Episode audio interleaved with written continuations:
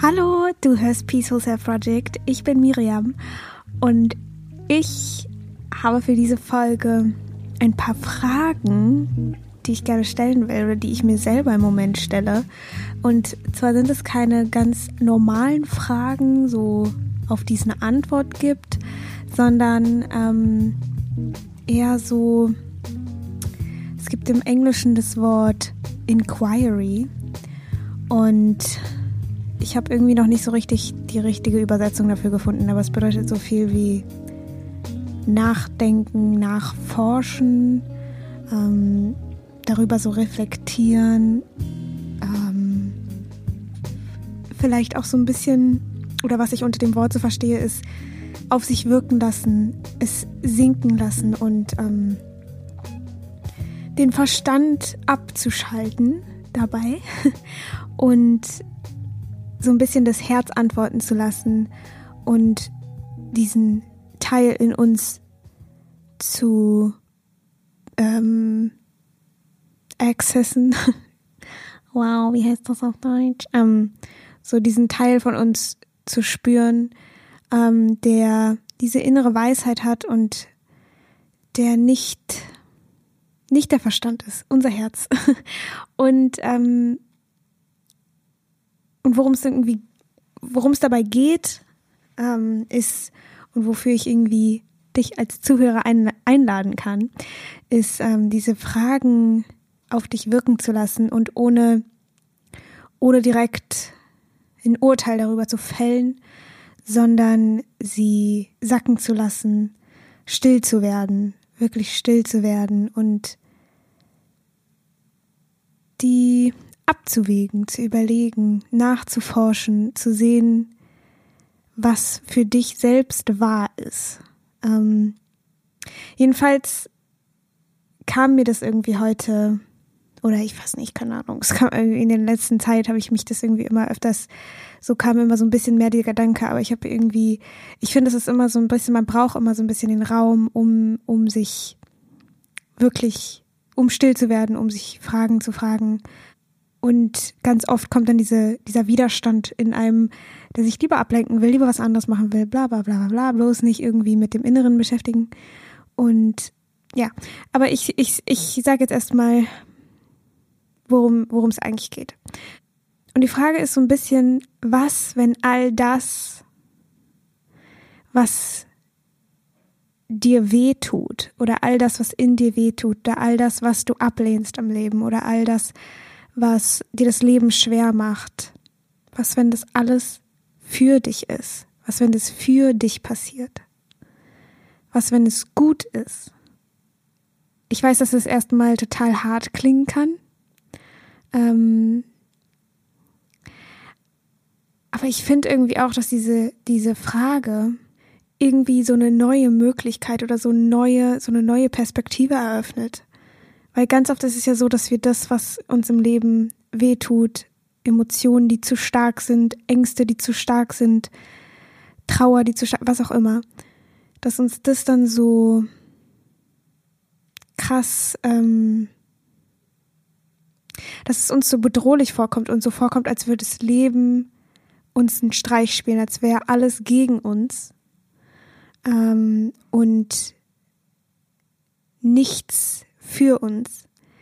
Aber ich finde ich finde es voll spannend, diese Perspektive einzunehmen und still zu werden bei dieser Frage und sich zu fragen, was, wenn das aus Liebe passiert?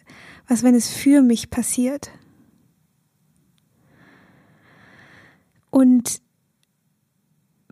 für mich persönlich hat es irgendwie auch ganz viel damit zu tun, so ins Herz zu gehen und von dem Standpunkt aus zum Beispiel Angst zu betrachten.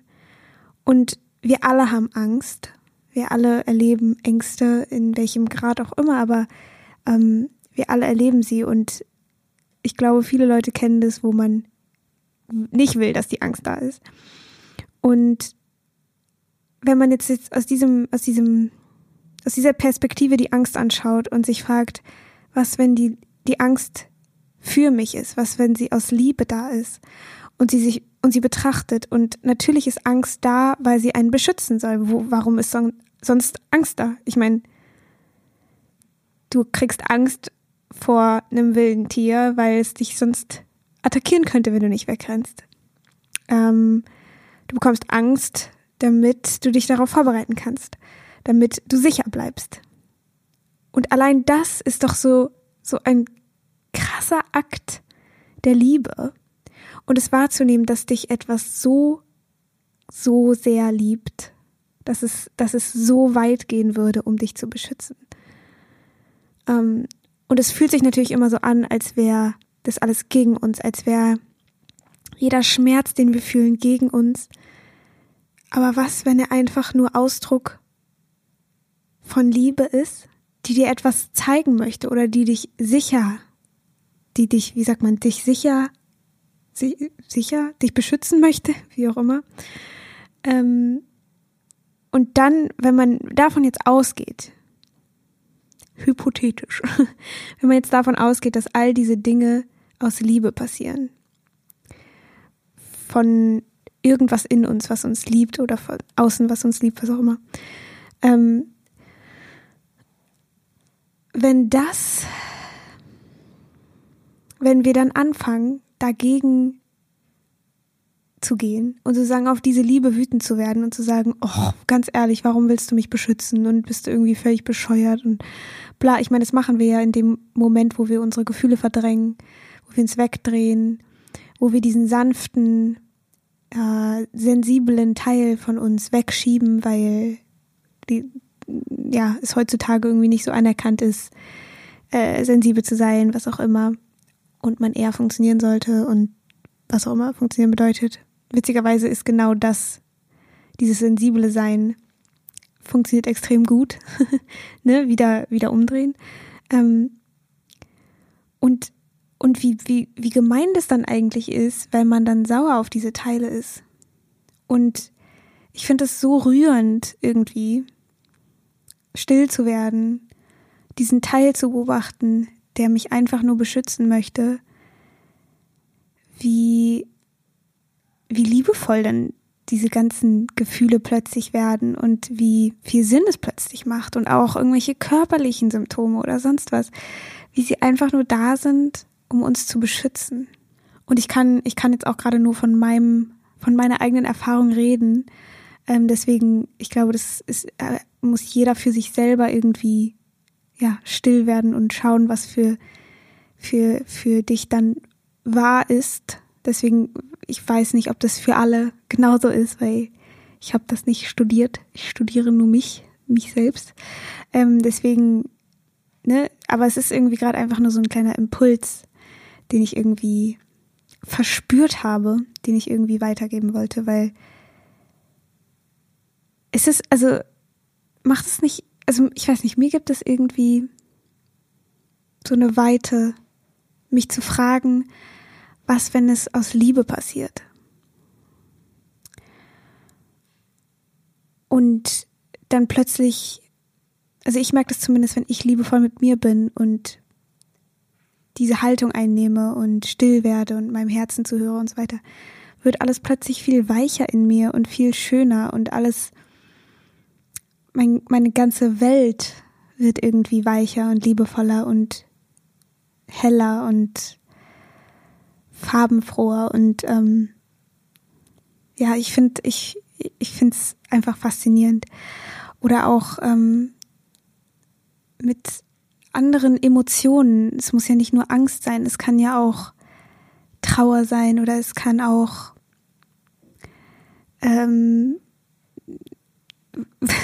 Wut, was auch immer. Es, ist, es, es will einem ja immer irgendwas sagen. Diese Gefühle wollen einem immer irgendwas mitteilen.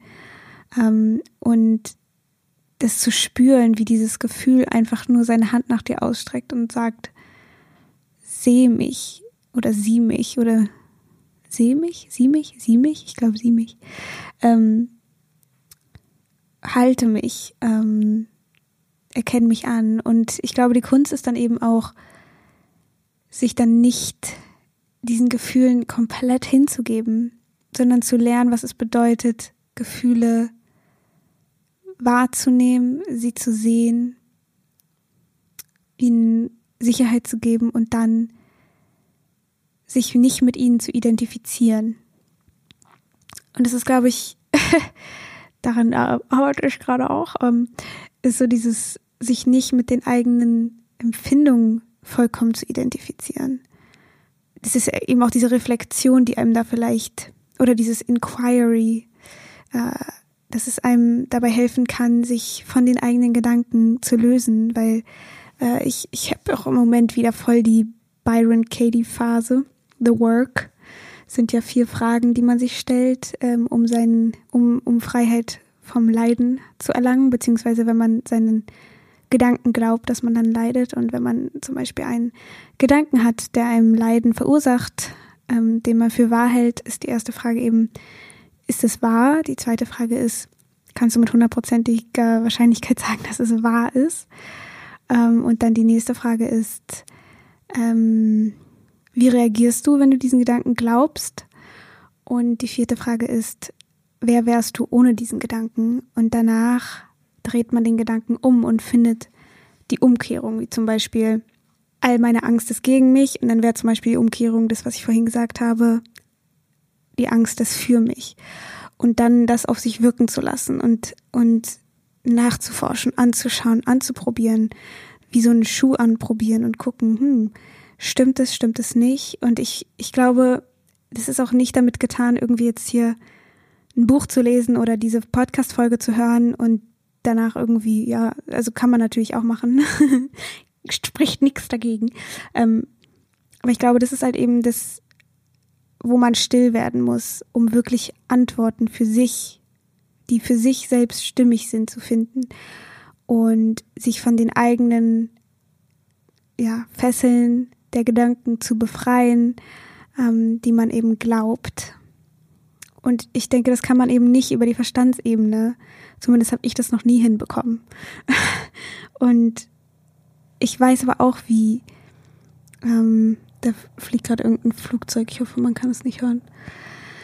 Ähm, ich weiß aber auch, wie schwierig das sein kann, wirklich still zu werden. Weil der Verstand, das Ego will immer schön irgendwas machen, ablenken, bloß nicht irgendwie zur Erkenntnis kommen. Ist alles viel zu anstrengend, ist alles viel zu langweilig. Ähm, ja, ich, ich, ich denke, dass also für mich persönlich ist es so, ich beginne langsam zu verstehen, wie wichtig und wie schön das sein kann, in die Stille zu gehen und wie, wie wertvoll es für mich persönlich ist, ähm, wirklich still zu werden und ins Herz zu gehen.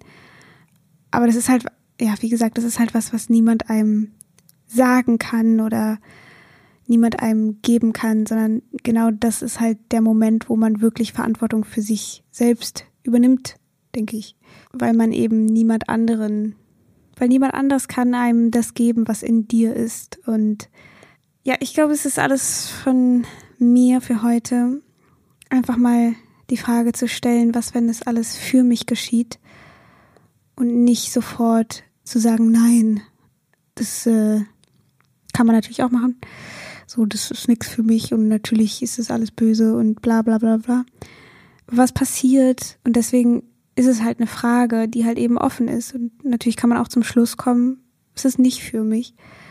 Aber deswegen einfach die Frage, um, um, um nach innen zu schauen und die Augen zuzumachen, still zu werden, wie lange es eben dauert äh, und das nicht zu analysieren und abzuwägen und dann ist wieder Verstand und zu diskutieren und zu sagen, ja, aber, aber, aber.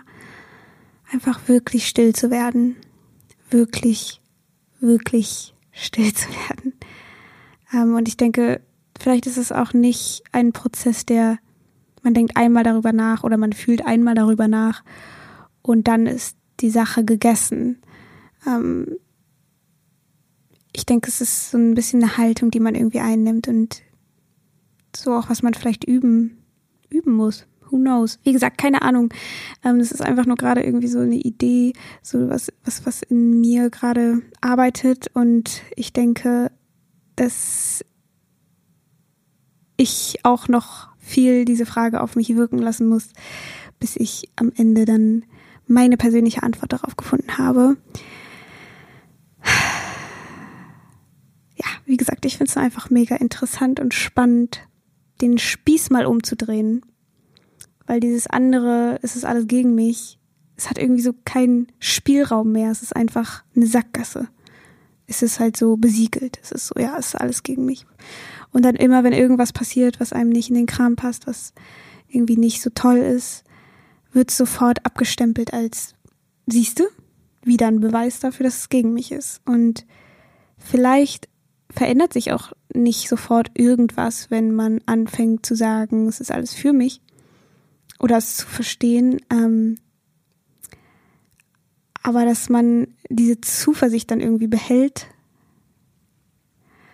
äh, weil dann ist es ja auch nicht mehr so wild, was passiert, wenn man diese Liebe und diese Zuversicht so in sich kultiviert hat. I don't know. Das ist auf jeden Fall irgendwie das, was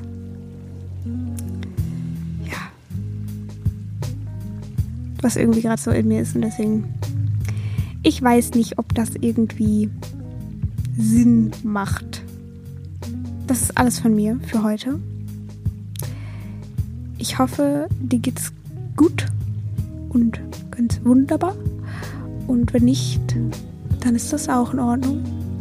Es ist okay.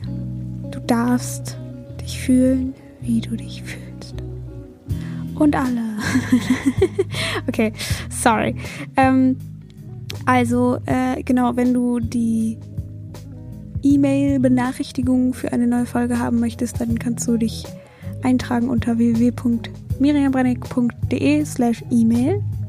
Bei Insta heiße ich Miriam, at Miriam Brennig. Und du kannst auch gerne noch meine EFT-Meditation bei Inside Timer anhören. Wenn du das gerade eh über Inside Timer hörst, dann bist du ja schon an der richtigen Adresse. Äh, ja, ich hoffe, wir hören uns bei der nächsten Folge wieder. Oder bei einer anderen Folge, einer älteren, who knows. Äh, und ja, bis dann. Tschüss.